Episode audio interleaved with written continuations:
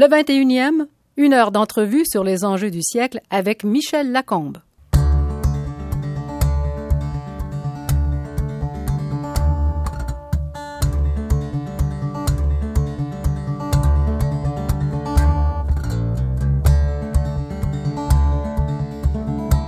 Mon invité est le chef de l'urgence de l'Institut de cardiologie de Montréal, mais aussi animateur de télévision, chroniqueur de radio, polémiste en lutte constante pour la protection du régime public de santé, entre autres. Et on pourrait ajouter euh, musicien, pianiste et homme de théâtre. Alain Vadeboker, bonjour. Bonjour Michel, mais pianiste et homme de théâtre, c'est peut-être des, mots un peu excessifs là. Excessif. Musicien en tout cas?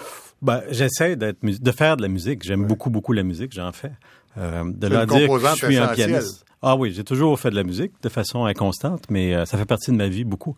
Mais de là à se dire pianiste, c'est autre chose. j'ai un piano, puis je tapoche dessus. mais euh, je sais pas si ça correspond à la définition euh, du mot. c'est une question un peu stupide, mais ça donne quoi? Est-ce que vous pouvez décrire ce que ça vous donne de faire ça? La musique? Oui. Ah ben écoute, c'est un moment essentiel dans, dans ma vie. Quand je fais de la musique, c'est un lieu où euh, où il se passe beaucoup de choses en fait. Où euh, c'est un lieu de création. J'essaie de faire du jazz un peu, donc je suis plus dans, dans l'improvisation. Euh, c'est un lieu de défoulement. D'ailleurs, ma, ma blonde souvent trouve que je me défoule un peu fort sur le piano. Et c'est un lieu, je sais pas, c'est un lieu de création aussi jusqu'à un certain point. mais pour moi, la musique, ça a toujours été dans ma vie. N'écouter beaucoup, mais en faire aussi. En écouter aussi beaucoup. Oui, j'ai beaucoup, beaucoup écouté. J'en écoute moins un peu depuis mm. quelques années, mais j'ai beaucoup, beaucoup écouté musique, beaucoup de jazz, beaucoup de, beaucoup de musique classique aussi. Homme de théâtre, j'ai fait exprès parce que vous avez écrit une pièce, en fait, avec Alexis Martin. Avec un vrai homme de théâtre. Oui. Donc, Alexis Martin, dont personne doute que lui, c'est un homme de théâtre. Lui, c'est un des, des, plus vrais, en fait, euh, que je connais. Ouais, qui est un ami d'enfance. Oui, oui, absolument. On, a grandi l'un à côté de l'autre, en, en, cinq et grossièrement euh, jusqu'à la fin de l'adolescence. Si on veut, on était voisins. Alors, vous euh, avez écrit Sacré-Cœur, qui est un, une pièce de théâtre que j'ai vue à l'époque qui était euh, qui, qui, qui, est sur euh, qui se passe dans un hôpital, dans une urgence. Ben, c'est une plongée dans, dans l'univers de l'urgence, des mm. patients, des médecins, des infirmières. Et d'ailleurs, une plongée qu'on avait faite ensemble. Alexis était venu à l'Institut de cardio pour comprendre ce milieu-là. Tous les comédiens étaient venus. On avait écrit ça tout en s'imprégnant de ce que c'était. Et c'était un échange, dans le fond, entre un vrai homme de théâtre et, et moi qui est urgentologue. C'est un, mélange des deux univers, en fait, qu'on avait fait. Mais lui a pas fait d'acte de médecine alors que vous, vous avez fait acte de théâtre? Ben, pas loin, parce qu'il venait avec moi. Il a passé une bonne semaine, en fait, à l'urgence, même en sarreau. On le présentait aux gens. Les gens savaient qui il était. Et il m'accompagnait dans ce que je faisais. Puis Alexis, qui a un côté un petit peu, comme tous les comédiens, un peu hypochondriaque, le toujours un peu inquiet. Ah, oui, oui, très et donc, il, devenait très bon pour, pour poser même des questions aux patients. Il embarquait dans le jeu. Puis euh, il s'intéressait beaucoup. Alexis est quelqu'un qui s'intéresse énormément aux univers, mais aux gens en particulier. Et donc, il s'intéressait beaucoup aux patients. Il a trouvé ça fascinant, je pense, d'être là sur place et, de découvrir ça. Vous, est-ce que vous étiez le, médecin consultant pour écrire la pièce ou vous avez écrit vraiment? On a écrit à quatre mains, vraiment. On s'est échangé le texte continuellement. Il y a des, il y a des scènes que j'ai écrites entièrement, que remaniées et inversement. On l'a vraiment écrit. C'est vraiment l'interpénétration de deux univers. C'est moi qui aime le théâtre, mais qui en faisait pas, et lui qui, qui est fasciné par la médecine, euh, mais qui, qui, était loin de ça un petit peu. Donc, c'est vraiment, on s'est, on s'est rencontrés dans ce projet-là, qui était vraiment un projet à, à deux, d'un bout à l'autre. Qu'est-ce que vous attendez pour recommencer? Ben en fait, euh, d'abord c'est une question de temps. Ça prend quand même beaucoup de temps à écrire ça. Une question d'opportunité ici. On a un autre projet, moi et Alexis, qui, est, qui un petit peu en jachère depuis deux ans et euh, qui va sûrement arriver un jour. Mais évidemment, j'ai une vie un peu occupée, donc ça, des fois je manque un peu de temps. Mais euh, au moment où j'ai fait ça, je me suis consacré beaucoup à ça. ça a été pour moi une expérience là assez fondamentale. Ça a été une des choses les plus intéressantes que j'ai faites dans ma vie, en fait, de plonger dans ce milieu-là, de voir ces comédiens-là qui étaient extraordinaires, devenir de ce qu'on avait écrit. c'est assez renversant là, quand oui, ça oui. Si je vous demande ce que vous êtes surtout, j'imagine que vous allez me dire que vous êtes surtout médecin, bien sûr. Ça vous, ça vous définit d'être un docteur. Ben, c'est sûr que c'est la plus grande partie de ma vie, c'est de la médecine, c'est clair. Et euh, c'est vrai qu'on devient un peu notre métier. Puis ce métier-là, je le fais évidemment dans, comme, comme médecin, mais je l'ai fait de différentes façons aussi. Je considère que beaucoup de choses que j'ai faites, c'est des choses qui tournent autour de la médecine. Le théâtre, c'est un exemple. C'est mhm. une vue de mon métier, mais euh, dans un angle théâtral. Euh, mais c'est sûr que je suis médecin. C'est mon, c'est mon métier, c'est ma vie professionnelle. C'est là-dedans que je passe le plus de temps, si on veut, dans la médecine et dans tout ce qui est autour, en fait plus que métier. C'est une, euh, on disait vocation à l'époque, mais c'est une définition d'être médecin, non? Parce que c'est pas, c'est pas comme plombier ou comme euh, même journaliste. Euh, c'est, quelque chose de, qui doit toucher profondément la personne plus que n'importe quoi d'autre, non? Parce que vous êtes dans la souffrance humaine, dans la mort, dans tout. Peut-être plus que la plomberie, c'est possible, mais je pense quand même que c'est un métier. Moi, moi, j'ai pas été quelqu'un qui avait une vocation médicale. Tu sais. Je me suis pas réveillé en maternelle en nez puis je disais je vais être médecin dans, dans 20 ans. Euh, c'est arrivé très tard en fait. J'aimais mieux les sciences, les mathématiques, des trucs comme ça. Et j'ai choisi médecine un peu à la dernière minute. J'ai pas dans mon environnement direct, j'en avais pas à ce moment-là des médecins, bien que mon grand-père était médecin. Et donc ça a été un choix presque au hasard, la médecine, pour moi. Mais c'est vrai que c'est un métier qui m'a rapproché euh, beaucoup des gens. Euh, parce qu'on est très, très près des gens, surtout à l'urgence, dans la douleur, dans la mort, dans ces, dans ces trucs-là. Et je dirais que ça m'a aidé moi-même à me rapprocher de moi-même. Tu sais, d'être toujours en contact avec des gens, c'est assez différent d'être en contact avec, je sais pas moi, des, mathématiques ou des trucs oui, comme bien ça. Sûr. Et, et, oui, je pense que moi, c'est un métier que j'ai jamais, dont j'ai jamais regretté le choix une seconde. Mhm. Jamais, jamais. Et je trouve que c'est un métier extraordinaire. Je, je, me trouve très chanceux de faire. Mais je pense quand même que c'est un métier. C'est un truc qu'on apprend euh, avec d'autres médecins, donc un peu par imitation, et, et on, on, doit se creuser la tête aussi pour apprendre la science qui est autour de ça. Mais c'est quand même un métier. On apprend ça comme un plombier apprend son métier auprès d'un autre plombier, dans le fond. Il y a des choses à apprendre, il y a des choses qu'il faut savoir euh, maîtriser, et euh, c'est un peu ça. Vous êtes d'une famille très particulière où euh, être médecin, ça vous donnait un peu le statut de mouton noir, parce que vous êtes oui, d'une famille de gauche, on va dire ça comme ça. On peut dire ça, une famille beaucoup d'artistes, de, de, gens, de, de créateurs. Oui, un médecin, c'était forcément un bourgeois un peu suspect. Très suspect. En fait, mon père était n'aimait pas beaucoup la profession médicale. Lui-même étant à l'époque un peu, en fait, très hypochondriaque d'une part, puis d'autre part, bon, ben, il était, c'était plutôt un syndicaliste de gauche, et donc euh, il frayait pas beaucoup avec les médecins. Donc, quand j'ai décidé d'aller en médecine, évidemment, c'est presque comme une hérésie. Là, bon, ça n'a pas fait ça pas fait d'esclande. Puis je pense que quand j'ai eu mon diplôme, je me rappelle encore du moment où je lui ai dit que j'étais ça. Je pense que il était malgré tout fier. Il faut dire que j'ai de l'ascendance médicale dans la famille. Mon grand-père maternel était un médecin de famille, et lui-même, mon arrière-grand-père, son propre père était un médecin, puis ça, c'est assez intéressant. Ils étaient six médecins, mon arrière-grand-père, dans une famille, ils étaient fils de cultivateurs. Donc, il y, a, il y, a, un ascendant médecin quand même dans la famille qui est assez euh, intéressant. Puis mon autre grand-père, ben, il était pharmacien. Il, était, il, a, il, a, fait beaucoup de choses à, à Montréal oui. comme pharmacien. Parce qu'il faut dire, quand vous parlez de votre père, vous parlez de, de Pierre Vadeboncoeur, euh, le grand, immense essayiste euh, de gauche québécois. Je pense qu'on peut dire de gauche dans son cas sans aucun je pense problème. Il serait, serait pas gêné de ça. Il serait pas gêné de ça. Qui, qui était euh, avocat, hein, de la même promotion que Pierre Elliott Trudeau. Ouais, pas très avocat par la suite. Et par la suite, qui a gagné sa vie comme euh, conseiller syndical ouais. à la CSN. À partir de 1950, effectivement, pendant 25 ans. Alors, euh, au lieu d'être avocat, euh, il était même pas avocat à la CSN. Enfin, il était conseiller du président sur des, des, questions vitales, mais plus des questions de fond. C'est vraiment un homme de gauche qui a essayé de définir une, une, attitude euh, sociale du Québec. Oui, de l'écrire aussi. Et oui. de, donc, je pense que les gens, euh, je pense qu'il a côtoyé beaucoup de gens dans sa vie qui, qui ont été soit ses compagnons de travail ou qui l'ont lu et qui a influencé. Je pense qu'il a influencé beaucoup de gens dans la réflexion, mettre en mots, dans le fond, ce ce qu'est la réalité du Québec, euh, ce qu'est la réalité du syndicat aussi, euh, ce qu'est la gauche, mettre, dans, en, mettre en mots et expliquer et euh, dans le fond en faire. Et, et les, gens, les, gens, se réfèrent encore beaucoup à ces. C'est toujours surprenant ça pour un fils, mais il se réfère encore beaucoup à ses écrits, même si il n'a pas été extrêmement diffusé comme écrivain, surtout de, dans les derniers 10-15 ans. C'est pas un écrivain populaire. Non, il vendait pas 100 000 copies de, non, de, de ses sûr. bouquins. Mais les gens qui l'ont lu ont été fortement influencés. Il y a une place, je pense, euh, très importante. Dans, oui, tous les dans, gens qui ont étudié un peu euh, en sciences ouais. sociales, euh, n'importe laquelle, connaissent au moins la ligne du risque, euh, son livre fétiche, et, et plusieurs autres où il fouille profondément l'âme québécoise, à voir ouais. À travers la gauche, puis le, puis le syndicalisme, c'est intéressant parce que lui se disait très à l'aise, très proche des ouvriers, oui. et alors que lui venait quand même d'un milieu relativement bourgeois. Là. Oui. Et, ce, et, et, pour lui, ça a été comme une révélation, cette relation-là. Puis moi, j'ai fait un parallèle un peu avec ma relation avec les patients. Tu sais, je me sens très proche de mes patients, je les trouve intéressants, puis j'aime ça être avec eux autres. Et euh, c'est une relation qui nourrit. Et lui, quand il parlait des ouvriers, il disait ça. Il se sentait parfaitement à l'aise avec des gens qui étaient d'un métier et d'un milieu tout à fait différent de lui. Et il passait beaucoup, beaucoup de temps parce qu'il était toujours en négociation. Il était toujours souvent sur la route en train de, de côtoyer donc des ouvriers ou des gens d'un peu partout là, à travers ses, ses, son travail de négociateur puis de, de, ben, de penseur, en fait, pour le CSA. Alors, vous, vous étiez le mouton noir en devenant le Oui, bour- absolument. bourgeois médecin. Lui était le mouton noir en n'étant pas le grand avocat et en devenant Oui, parce ouvriériste. Son frère, son, père- son frère, c'était le juge Jacques Vadeboncoeur, donc c'est une famille quand même, bah, je dirais pas à droite, mais quand même assez, euh, assez conservatrice. Il était très différent de sa famille, Mm. clairement, et lui-même était le plus jeune de sa famille. Il a été le, un peu le mouton noir, entre guillemets, là, parce que ses sœurs l'aimaient bien, puis je pense qu'il s'est toujours bien entendu quand même avec euh, au moins un de ses frères.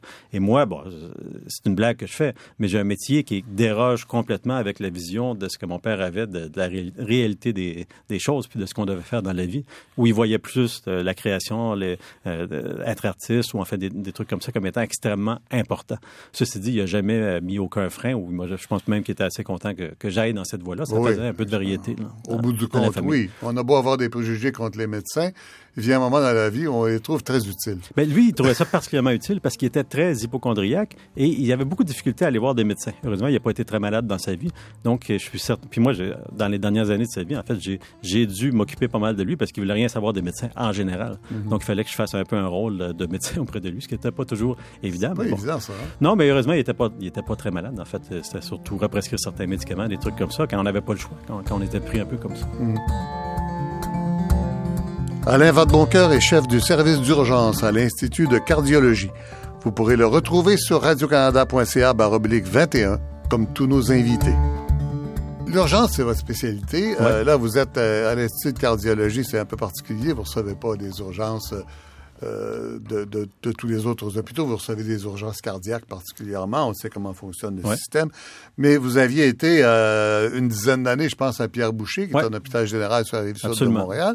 Et puis, vous avez été probablement le premier président de l'Association des médecins d'urgence. euh, Non, au non, pas le Québec. premier, non, loin de là, parce que ça avait été fondé en, quoi, écoute, 160, en 82, je pense qu'il avait fondé ça. Ah bon? j'ai été président de l'Association des médecins d'urgence du Québec de 98 à, à, à 2000, à un Mhm. moment où, où, en fait, il, il se brassait quand même pas mal d'affaires à cette époque-là. Mais ma vie professionnelle a commencé à Pierre-Boucher, à Longueuil. Donc, j'ai passé 10 ans là, donc, dont 5 ans comme chef de l'urgence. Mhm. Et là, c'était une urgence plutôt générale, même euh, au début avec pas mal de, de trauma. Mhm. Et, euh, et c'est un milieu que j'ai trouvé fascinant aussi parce que on- moi, je travaillais essentiellement de soir, femme aussi, donc elle est infirmière. Et donc, pendant sept ans, j'ai travaillé de soir avec une équipe qui était absolument formidable, d'infirmières et de médecins, puis on se voit encore. là. C'est, c'est des gens, d'ailleurs, il y a eu un film de fait euh, sur, sur cette équipe-là, qui est Urgence, deuxième souffle de, de Tan- Tani Rachid. Ah bon? C'est un beau film de l'ONF, très beau film, sur un peu dans le désarroi infirmier, à un moment où c'était difficile, là, il y avait eu des coupures, ça allait pas très bien. Et c'est un très, très beau film. Mais moi, ça a été des très, très belles années euh, à Pierre Boucher, dans une urgence générale, dans un milieu où euh, il y avait beaucoup de choses à faire. là. Quand on s'occupe d'une urgence, quand on est médecin, urgentologue, d'ailleurs, c'est quoi là? Il y a urgentiste, il y a urgentologue, il y a médecin de famille spécialisé en urgence, il y a les spécialistes.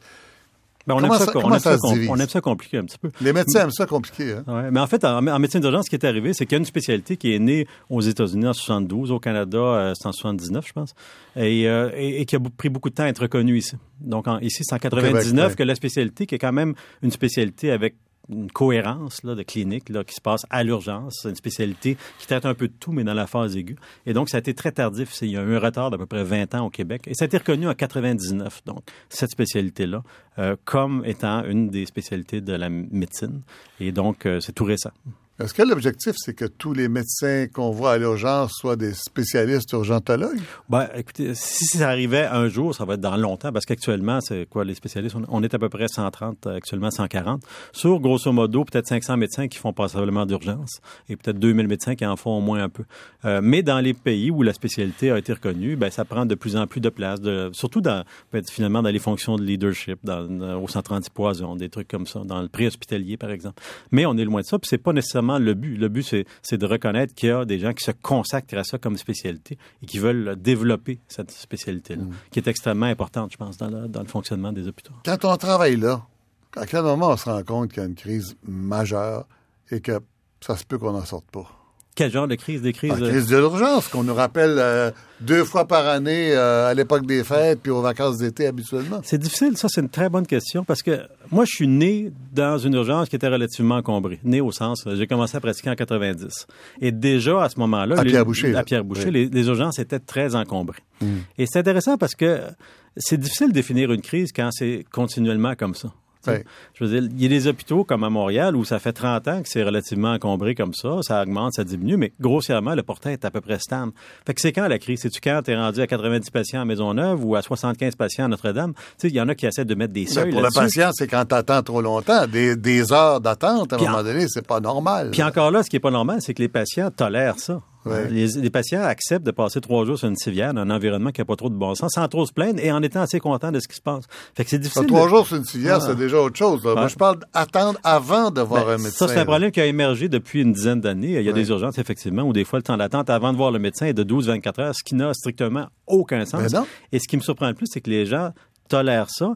Et ça, c'est un problème que vous voulez Qu'est-ce que vous voulez qu'on fasse? Non, je suis d'accord. Mais je veux dire, c'est quand même, les gens se plaignent pas beaucoup de ça. Honnêtement, on en parle assez peu. Et je veux dire, il y a des urgences où les fauteuils sont extrêmement confortables, comme dans les aéroports. Donc, finalement, ils dorment là-dedans. ça, ça n'a aucun sens, ça. Mais c'est la réalité. Donc, la crise, elle est où? C'est difficile à dire. C'est plus, euh, moi, je pense que le système actuellement, tel qu'il est organisé, parce qu'il est très centré sur l'hôpital, la première ligne est assez faible dans certains euh, problèmes. Donc, ça fait converger les patients à l'hôpital assez naturellement. Puis, l'hôpital, ben, ça commence par l'urgence la plupart du temps. Donc, je pense que la façon que le système est construit, ça fait, ça amène beaucoup de gens à l'urgence, trop, parce que c'est des gens qui pourraient probablement être traités ailleurs dans bien des cas. Je parle surtout des. Ça fait longtemps qu'on le dit, ça. Ouais, mais ça le fait longtemps, longtemps qu'on le dit. Le problème, c'est que le système est fait comme ça, j'ai l'impression. Ce qui, ce qui fait que ici, on est le champion mondial de l'attente sur civière à l'urgence. Il y a personne qui attend 48 heures dans une urgence euh, dans, différents, dans différents pays. Bien qu'au Canada, on en voit de plus en plus. ils ont comme rejoint un peu notre, notre expertise. C'est vraiment une expertise parce qu'une équipe d'urgence est capable de faire n'importe quoi. Ça peut s'étendre de passer de 50 à 80 patients en, 12 heures. C'est capable de le faire. Il n'y a pas grand monde qui est capable de faire ça. Donc, c'est un peu absurde, mais c'est presque une expertise d'être capable de faire tirer l'élastique. Sauf que des fois, c'est beaucoup trop et c'est dangereux pour tout le monde, pour les patients et pour nous autres aussi. Est-ce que ça se peut que ce soit volontaire? Je pense pas que c'est volontaire au sens que personne, il y a personne qui aime ça. Moi, je dirais qu'il y a 15-20 ans, quand on commençait à travailler sur ça de façon euh, bon sérieuse, on se rendait compte qu'il y avait une coupure entre l'urgence et l'hôpital. L'hôpital s'en foutait de l'état de l'urgence, vraiment, puis il le disait. Ça, c'est pas notre problème, c'est le problème de l'urgence. Puis là, on regardait les gens, mais c'est parce que l'urgence est dans votre hôpital. Ah, mais ça, c'est pas la même chose. Maintenant, l'urgence est beaucoup mieux intégrée dans l'hôpital. C'est un problème qui a été soulevé de partout. Il y a beaucoup plus de choses qui se font. Mais euh, donc, cette, différence-là, on la voit plus. Mais je pense pas que les gens font exprès. Ça aide personne de faire ça. Ben, c'est-à-dire, euh, ça, pourrait être conçu comme le ticket modérateur au Québec. La façon de dire aux gens, voyez là, vous êtes trop nombreux, vous venez pour rien, alors, attendez. Si vous êtes absolument à venir, ben attendez d'abord. Les gens qui vont à l'urgence, généralement, c'est parce qu'ils n'ont pas accès ailleurs. Donc, euh, ça a peut-être un certain effet, parce qu'il y a deux listes d'attente au Québec, grossièrement. Il y a celle de l'urgence, dans le fond, les patients qui sont à l'urgence, qui attendent soit de voir le médecin ou de monter, puis les chirurgies. Hein. Les chirurgies, donc, où il y a de l'attente variable selon les, selon les, les, opérations. Et c'est vrai que ça, c'est un effet un peu du manque de, de capacité du système à gérer tous ces patients-là. Donc, du manque de lits, parce qu'on a beaucoup moins de lits ici, par exemple, au Québec. Il y en a par exemple, en France. On parle d'un ratio de 50% peut-être par rapport à la population. Et beaucoup moins de médecins aussi. Et beaucoup, un peu la même chose pour les médecins. Donc, c'est sûr qu'on a une capacité de, faire face aux variations de volume qui est, beaucoup moins euh, solide mm-hmm. qu'ailleurs. Moi, je pense qu'il n'y a personne qui fait exprès, personne qui aime ça. Mais il y a le ben, système. Quand on a réduit le nombre de médecins et réduit le nombre d'infirmières, on, savait bien qu'à un moment donné, il y aurait un effet. Et le nombre de lits. Et le nombre de lits, on a fermé quand même 10 hôpitaux à Montréal. Ben voilà. Mais le problème existait avant ça. Et le problème existait avant ça. C'est comme si le système, dans sa complexité, menait à ça naturellement, sans il est fait comme ça. Il faudrait développer, par exemple, beaucoup plus la capacité de la première ligne à retenir les patients lourds, donc les soins à domicile, les soins en, soins de longue durée, des soins, pouvoir donner plus de soins pour éviter que chaque fois que, parce que c'est surtout des personnes âgées très malades là, qui, vont consulter à l'hôpital pour être hospitalisées, pour éviter que chaque, chaque fois ça arrive à l'urgence. C'est là-dedans qu'il faut investir. Notre système est centré sur l'hôpital. Il ne faut pas surprendre que l'attente, ben, elle se passe pas mal à l'hôpital. C'est un problème. Mais vous avez, il me semble que vous avez déjà été plus virulent là-dessus. Euh, vous avez, euh, pas l'air de dire que c'est un problème si majeur que ça. Finalement. Non, c'est pas ce que je dis. Je dis que c'est difficile de définir c'est quoi une crise ah quand tu es continuellement dans une situation de débordement. Et c'est vrai qu'il y a une époque où, étant là-dedans à, temps plein dans les milieux des urgences, c'était vraiment le cri du cœur de dire, regardez, ça n'a pas de sens ce qui arrive.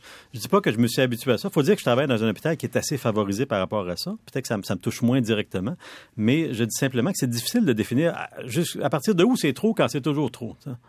À partir de où c'est vraiment trop? Et ça, c'est un peu difficile à définir. Mais la situation actuelle n'a pas plus de bon sens qu'il y a 15 ans. Elle est à peu près semblable, d'ailleurs, à, il y a 15 ans. Pas pire.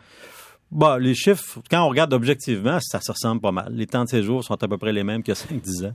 Euh, je parle des patients sur civière. Je pense qu'il y a plus d'attentes avant de voir le médecin, mais ça, on le voit pas, il n'y a pas de chiffre là-dessus. Donc, c'est l'état permanent de notre système. C'est un état d'équilibre de notre système qui, qui, tourne autour de ça. Il faudrait vraiment changer l'équilibre du système pour être capable de régler ça, et ça demande probablement des réflexions en fait, beaucoup plus que ce qu'on a fait jusqu'à maintenant, parce que jusqu'à maintenant, visiblement, malgré tout ce qu'on a fait, tout ce qu'on a réussi à faire, c'est de maintenir un certain équilibre. Dans un contexte quand même où il y a quand même plus d'ambulances, plus de patients âgés, tout ça. Peut-être que si on n'avait rien fait, peut-être qu'on serait deux fois pire. Alain Vadeboncoeur, médecin d'urgence, que vous retrouverez sur radiocanada.ca baroblique 21. Vous menez un combat pour la préservation du, régime de santé publique. Oui. Vous le sentez menacé? Ben, il, est menacé, c'est clair, c'est clair. Euh, euh, j'aime le mot combat parce qu'il y a, il y a des forces en présence qui sont claires. C'est clair que il faut quand même résumer un petit peu la, question. Le système grossièrement est financé et il y a des soins qui sont donnés à partir de ce financement-là. Donc, c'est le financement puis la prestation. Il y a des pressions énormes pour que le financement, par exemple, l'assurance privée fasse son apparition. Pas pour rien, c'est parce que c'est un marché de 2 milliards au Québec, apparemment, juste cette assurance-là. Il y a des pressions dans ce sens-là. Puis il y a des pressions énormes pour que les soins soient donnés dans des entités comme des cliniques privées de chirurgie, par exemple, les CMS, là, qui ont été créés quand même il y a quelques années. Et donc, cette pression-là, elle existe, elle est constante. Et, euh, à mon avis, elle est beaucoup basée sur des intérêts, beaucoup plus que sur une réflexion réelle sur l'efficacité de ces, solutions-là, entre guillemets. Parce que du côté du financement au Canada, au Québec, on est un des systèmes les plus privés au monde. Hein. On est beaucoup plus privé au Canada Hein, de l'ordre de 30% de la finance du système au Canada qui vient du privé, contrairement en Europe où c'est 12, 13, 16, 20% des fois, mais on l'est beaucoup plus. On l'est moins que les États-Unis, on comprend. Donc, de ce côté-là, on est déjà dans un système où il y a pas mal d'argent privé qui rentre, pas mal d'assurance, pas mal de coûts imputés aux patients, plus qu'en Europe, en fait, plus qu'en France.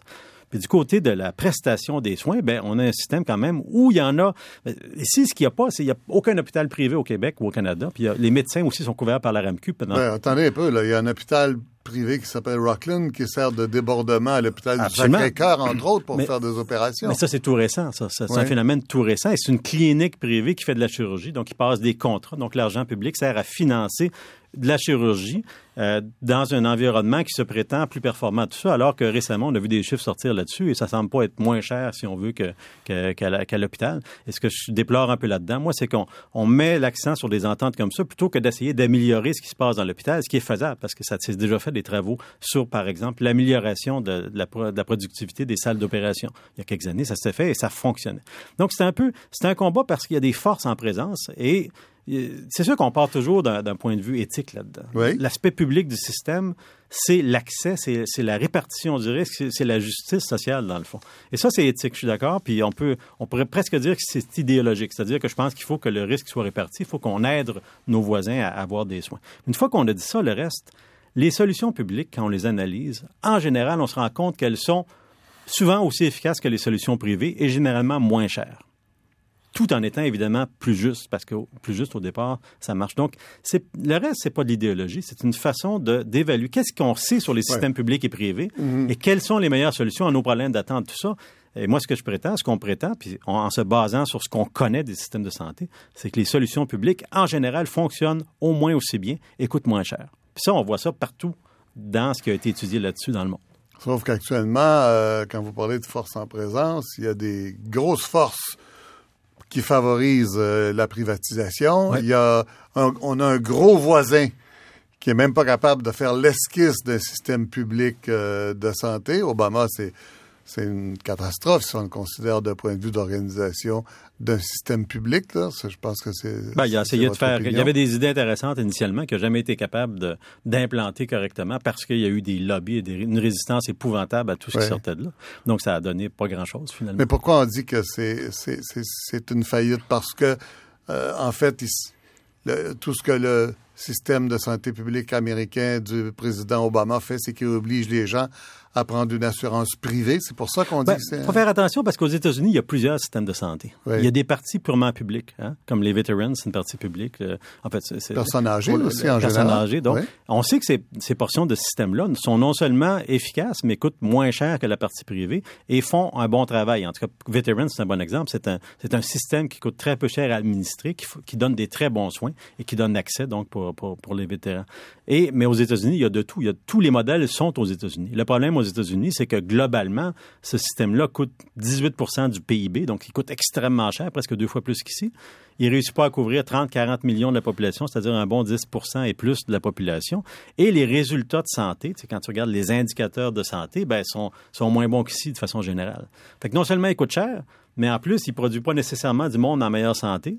Et euh, euh, puis il y a tout ce, ce patchwork là, de systèmes qui ne réussit pas à se parler non plus. Donc c'est très complexe. Aux États-Unis, c'est pas un système, c'est une, Oui. une multitude de systèmes de différentes natures. Probablement que ce qui impressionne, c'est que c'est la meilleure médecine de pointe au monde. Ben, c'est là qu'il y a le plus de technologie. Hein. C'est évidemment la recherche là-bas. Il y a beaucoup de recherche financée. Qui, il y a des gens qui sont très avancés. Mais c'est quoi la meilleure médecine au monde? C'est la médecine qui améliore le plus la santé de la population. Dans ce qu'elle peut faire, parce que la Ben, médecine, ça c'est pas dépend. une On peut voir ça comme ça, mais on peut voir aussi comme le progrès technologique. Ben, il y on a peut de- voir ça comme ça aussi. Oui, mais il faut, se méfier un peu du progrès technologique jusqu'à un certain point. Il y a des choses extraordinaires qui se font en médecine, mais on sait aussi qu'on a tendance à investir énormément d'argent, comme aux États-Unis, dans la technologie pour faire des choses qui, au, au- au bout du compte, changeront pas nécessairement la vie des patients. Ça veut dire quoi? C'est-à-dire une vie plus longue ou une vie de meilleure qualité. C'est ça, dans le fond, le but de la médecine. Mettons qu'on opère des patients pour des pontages, mettons, à 85 ans, là, en quantité aux États-Unis. Il y en a beaucoup plus qu'ici. Si on change pas leur espérance de vie, ben on fait pas grand-chose pour eux autres dans le fond. Et on fait beaucoup de choses comme ça aux États-Unis qui n'allongent pas la vie euh, des patients. Et donc ça dépend. Si on a, si on a l'argent pour se payer la pointe tout le temps, est-ce que c'est pas plus facile d'allonger la vie aux États-Unis qu'a- qu'ailleurs? Non, parce qu'en en fait, d'une part, ils n'ont pas l'argent. Hein, c'est une catastrophe. Les coûts de la santé, même pour les entreprises Non, mais je parle pour les personnes riches, là, pour les personnes assez riches pour se payer la pointe. Il y a toujours un risque d'avoir beaucoup d'argent pour s'occuper de sa santé. C'est que on peut faire beaucoup de choses qui non seulement ne servent à rien, mais peuvent être même être nuisibles. Et donc, ah bon? euh, je Ah, ça, c'est un point de vue qu'on dit pas souvent. Ben, euh, prenez ce qu'on appelle la médecine corporative, parce que ça, il y en a au Québec aussi. Là, Oui. des, des, donc des, des- je sais pas, les cadres, des, des, des- des hommes d'affaires ou quoi que ce soit, qui vont passer des bilans de santé Oui. annuellement avec un paquet de tests.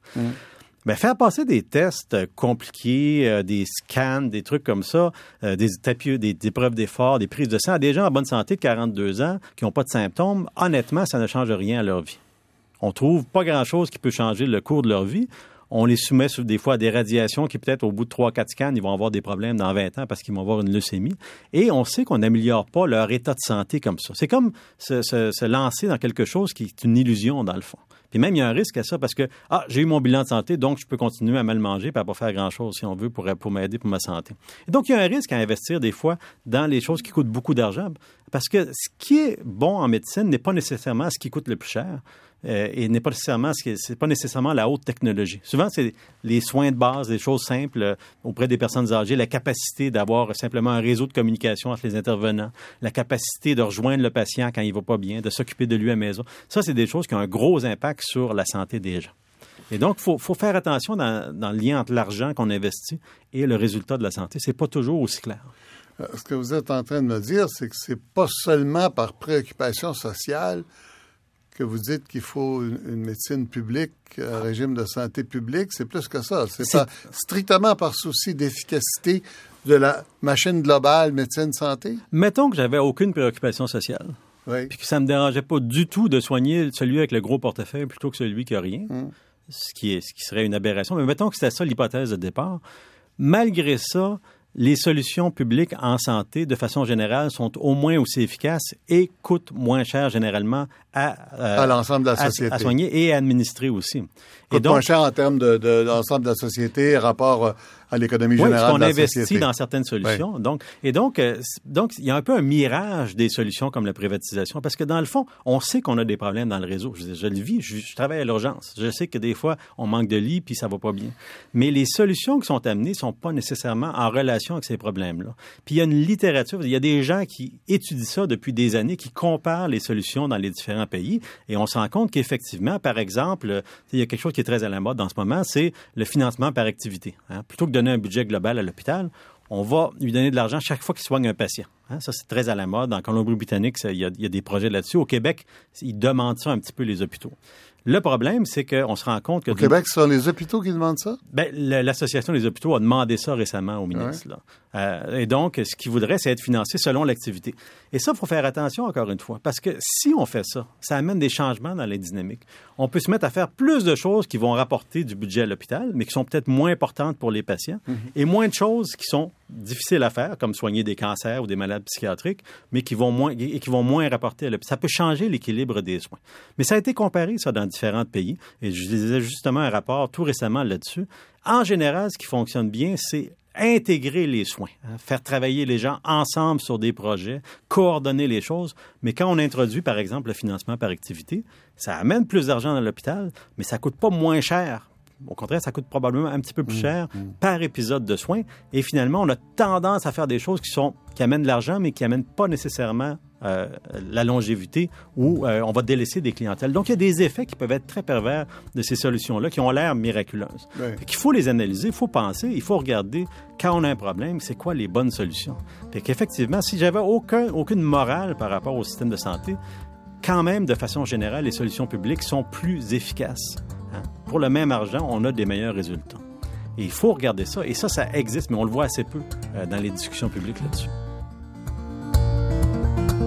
Alain Vadeboncoeur, grand défenseur du régime public de santé. Retrouvez-le sur le site radiocanada.ca oblique 21, comme tous nos invités. Actuellement, il y a des grandes forces qui poussent pour la privatisation. Oui, absolument. Et euh, ce que vous décrivez, qui euh, euh, pourrait euh, s'apparenter à une partie du bien commun, finalement, hein, que- Partie importante. vieille notion de bien commun de, de la société, euh, on dirait que c'est comme des lobbies maintenant à mettre en équivalence avec le lobby euh, de, de la médecine privée. On, on est dans une logique là, qui qui donne pas raison à votre raisonnement. Oui, ben peut-être que notre pédagogie est pas suffisamment. euh, Il y a assez peu de gens qui s'intéressent vraiment à ces questions-là et qui en font un discours public, si on veut, cohérent. Mais c'est clair que là, c'est plus des rapports de force. Et, veut, veut pas, c'est l'environnement aussi. On n'est pas le seul pays où la pression du privé est énorme. Il y a eu plein de pays qui ont viré justement sur des solutions privées avec des résultats souvent entre deux. La Grande-Bretagne, ils ont pris beaucoup d'avance sur nous là-dedans. Et là, ils se rendent compte que ce qu'ils faisaient, des CMS, ils ont fait ça il y a 15 ans là-bas, eux autres, là, 15-20 ans. C'est donc les cliniques médicales spécialisées, là, comme, comme Rockland, supposons. Ils ont fait ça il y a longtemps. Et là, ils se rendent compte que pff, ça coûte peut-être finalement un peu plus cher qu'on pensait et c'est moins coordonné avec le réseau. Fait que les résultats globaux, c'est peut-être pas si beau que ça. Donc, ça, on peut apprendre de l'expérience des gens qui ont passé par là et pas juste se dire, on se garoche là-dedans puis c'est formidable. Euh, Est-ce que les systèmes sont capables d'apprendre? C'est une autre question. Ça, c'est une autre question. Ça, c'est une autre question. Parce qu'on est soumis à des forces, c'est les forces du marché, finalement. Et euh, c'est pas les- la force des idées. euh, je sais que vous y croyez beaucoup à la force des idées, mais Les grandes forces en présente sont, sont, sont colossales, c'est sûr. Est-ce que le système est capable d'apprendre? C'est une autre question. Moi, j'ai souvent été, entre guillemets, découragé un peu de voir qu'on n'apprenait pas très bien nos expériences. Moi, je me rappelle le, le verglas en Montérégie, supposons, c'était fascinant. Tout ce qu'on pouvait apprendre à ce moment-là, et il y a assez peu de choses, je trouvais, qui avaient été tirées de ça, alors que ça avait été une expérience de oui? soins euh, extraordinaire, si on veut. Mais peu de choses? Ben, c'est parce Qu'est-ce que... que vous voulez dire? C'est parce que euh, moi, été impliqué directement dans le verglas. D'abord, je suis en Montérégie, puis Oui. j'ai passé deux semaines dans la cellule de crise un peu en 98 à, à l'agence. Et on voyait des choses formidables. En Montérégie, en 98, pendant 48 heures, on était, on était plus capable de parler aux hôpitaux. Il n'y avait aucun moyen de communication. Il n'y avait plus de cellulaire, il n'y avait plus de ci, plus de ça. Il y avait des CB qui, des fois, se rendaient. Et au bout de 48 heures, quand on a commencé à se rendre compte un peu de ce qui se passait, ben là, on s'était rendu compte qu'à Cowansville, mettons, ils s'étaient déjà organisés très, très bien. La pharmacie, le CLSC, l'hôpital. Il y avait une force, si on veut, de cohérence des gens. Local. euh, local qui fonctionnait très bien. À Mitaine. Absolument. Ben, à Mitaine, puis de- par des moyens. Parce, pied. parce qu'ils ont travaillé ensemble, dans le Oui. fond. Et c'était très impressionnant de voir ça, parce que dans le fond, ils avaient réussi à faire survivre le fonctionnement. C'était c'était rough, là, en Montérégie, à ce moment-là. Et c'était très impressionnant. Il s'est passé plein de choses comme ça, des choses que moi j'ai trouvées fascinantes, mais il aurait fallu passer du temps pour qu'est-ce qui s'est passé là? C'est quoi ces forces-là qui étaient en, cause? Pour l'écrire, l'écrire, l'analyser. En faire d'autres choses. Et j'ai trouvé que c'était assez faible ce qu'on avait tiré de ça au total. Donc, c'est un exemple ah d'une belle expérience, une expérience ben, belle, qui a été difficile pour beaucoup de monde, mais une expérience très, très forte Fructueuse. On n'a pas fait fructueuse, mais pas assez parce qu'il aurait fallu y porter attention, ben, en tirer des leçons, l'analyser. Absolument. Et, de savoir qu'est-ce qui a marché là, qu'est-ce qui n'a pas marché, puis qu'est-ce qu'on peut faire de mieux maintenant qu'on sait qu'une région comme Coansville peut se débrouiller presque en autonomie mm. euh, de façon aussi forte, aussi intéressante que ça. Est-ce que c'est pas un argument qui est parfois employé contre le système public? C'est trop gros, c'est trop lourd, ça, on a des petits... Euh, euh, machins à l'américaine, privés dans telle région, tel secteur, ça va mieux. Ben, c'est certain qu'il y a une certaine lourdeur, comme dans n'importe quelle grande organisation. Je veux dire, c'est pas, je pense que c'est pas propre au privé ou au public en particulier. Là. Euh, toute grande organisation euh, a ses faiblesses, a sa lourdeur, a sa routine, tout ça. Mais en général, quand on dit, regardez, on va mettre la gestion privée là-dedans, ça va aller mieux, ben je regrette. Mais les coûts de la gestion privée aux États-Unis, c'est bien plus cher que les coûts de la gestion publique là, en santé. Là. C'est, deux, trois fois plus cher. Là. Donc, c'est, beaucoup des, des c'est, des, c'est un peu des phrases sorties de nulle part, hors contexte. Mais la gestion privée des soins de santé, en général, coûte plus cher. Ça, c'est un fait. Puis si tu compares à peu près n'importe quel système, dans les pays où il y a du privé public, la gestion privée coûte cher parce qu'il y a des frais euh, administratifs plus importants, parce qu'il y a les assurances qui rentrent en ligne. Il y a un paquet de choses qu'il faut gérer qui, est différent. Ben, on s'en va où avec ça? Est-ce que euh, on en a pour combien de temps? Vous êtes en plein dans le milieu.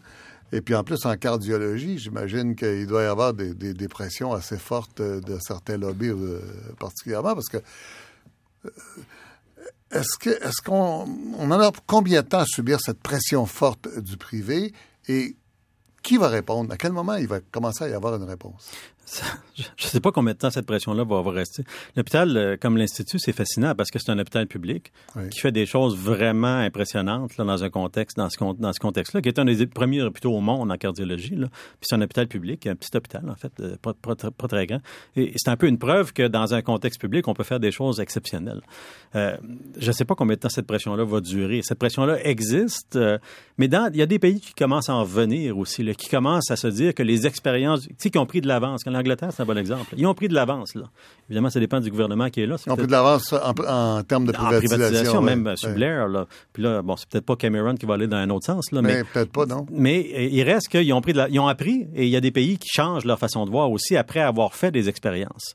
Donc, ce qu'il faut, c'est garder un œil très large sur ces questions-là, puis comprendre ce qui s'est fait ailleurs, essayer de réfléchir à ça ici et pas se lancer dans des solutions qui ont l'air extraordinaires.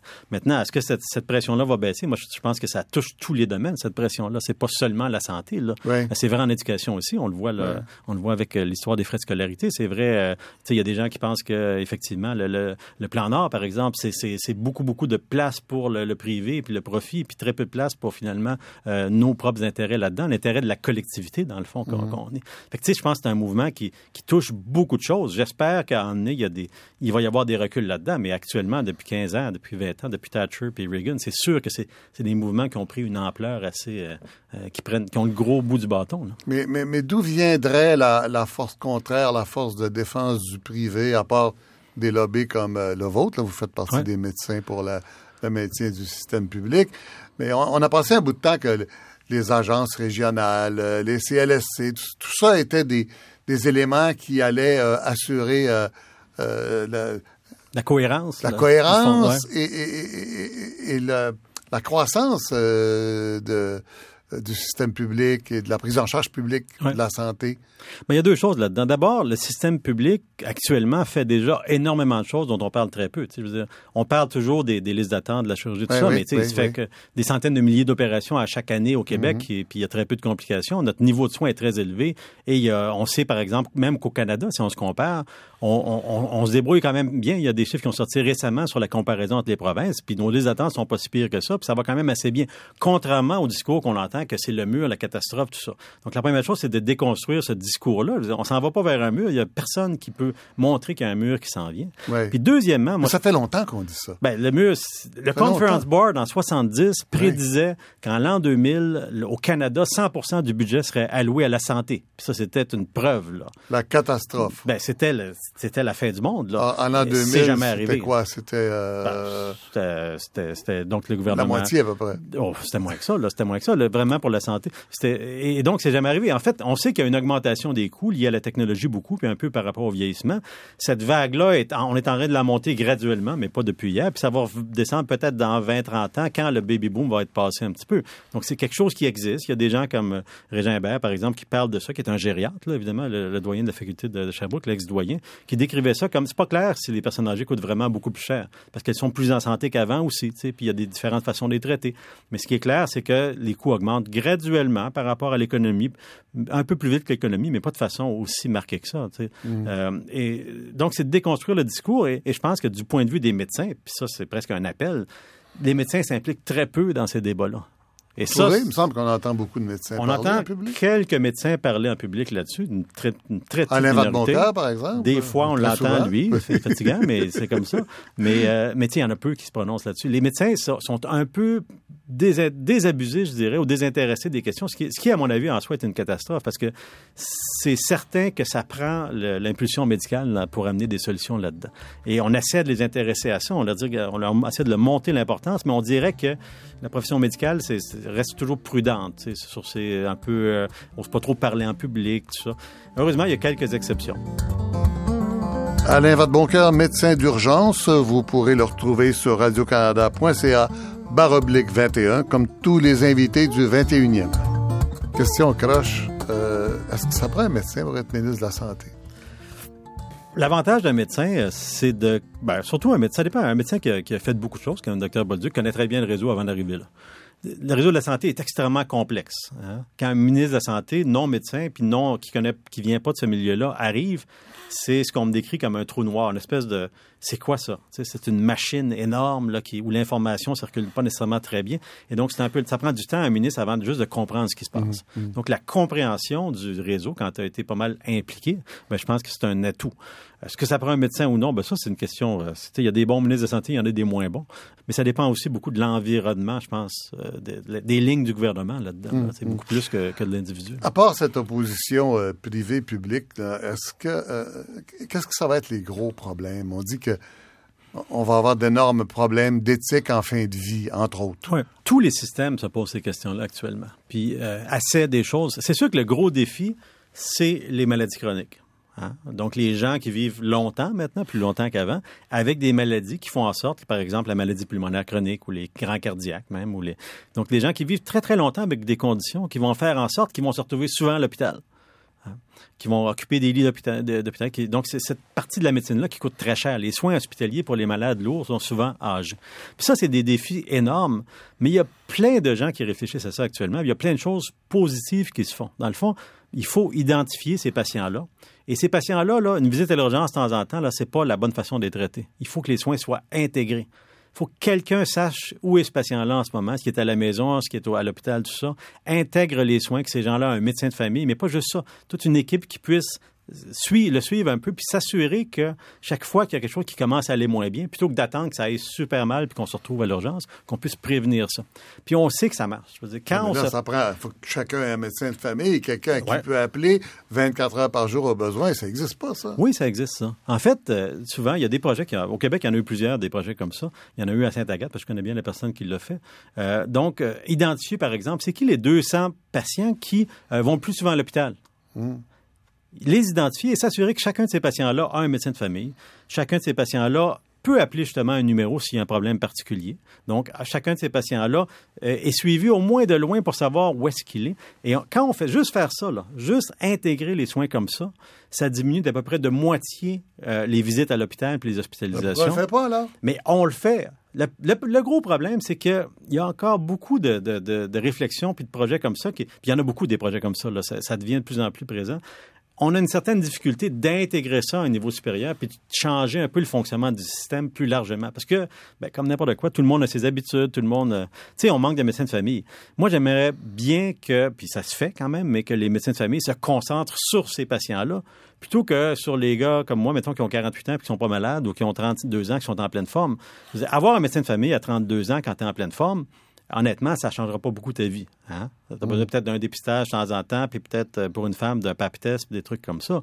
Mais généralement, tu es en bonne santé. Il se passe, tu peux bien aller le voir à tous les ans. Une prise de sang, ça donnera rien. Je veux dire, passer un tapis roulant quand tu es en forme, ça donne rien. Donc, se concentrer sur les soins des gens qui en ont vraiment besoin, c'est ça la clé. Puis se concentrer de façon cohérente puis euh, coordonnée. C'est ça qui est difficile.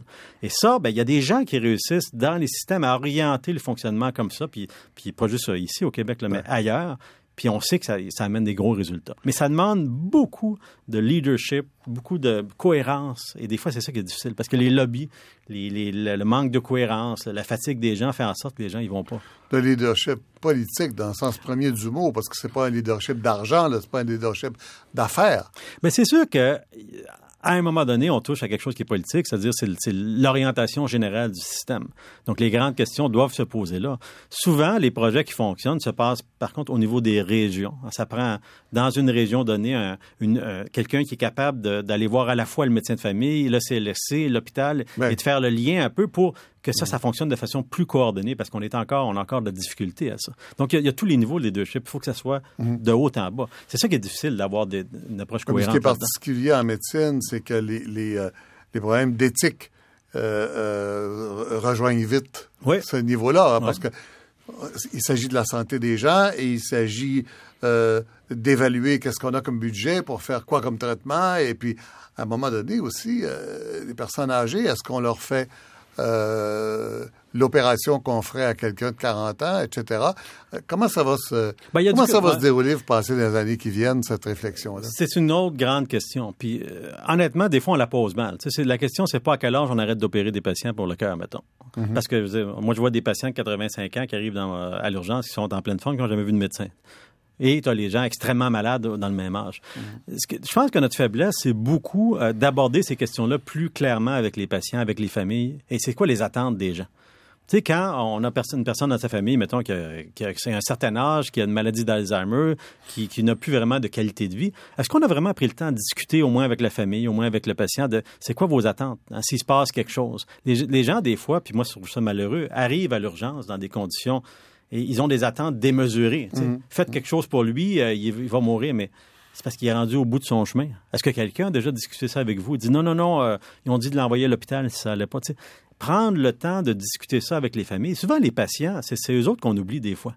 On va vous opérer pour ceci, cela, mais est-ce qu'on a vraiment pris le temps de Bon, si on vous opère, il y a tel risque, ça changera peut-être pas votre espérance de vie, mais vous allez peut-être avoir des complications. Il y a bien des gens probablement qui voudraient pas. Mais c'est une décision qui doit se faire de façon très humaine, en prenant en compte le patient, en prenant en compte tout le monde. Et ça, on a du chemin à faire parce qu'on est faible là-dedans.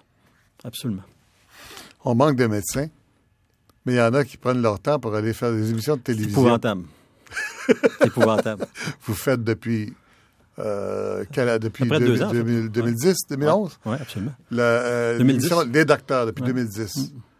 Euh, il y a là souvent 4, 5, 6 médecins, Trois ou quatre, en généralement. Des fois, des quatre? invités, ouais. ouais, avec Ouais. des invités, moi, j'en ai déjà vu 5, Ouais. qui passent l'heure là, donc euh, demi-journée, quoi, à ne Ouais. pas soigner les patients. Ouais. Comment on justifie ça? Ben, je me suis posé la question beaucoup au début. Puis Ouais. honnêtement, quand cette, cette idée-là est arrivée, qu'il y avait des auditions pour une émission, je me suis dit, bon, ben, moi, j'aime ça faire des choses que je connais pas, donc, me lancer dans des projets comme ça, ça me tentait. Un J'ai- été faire le- ça.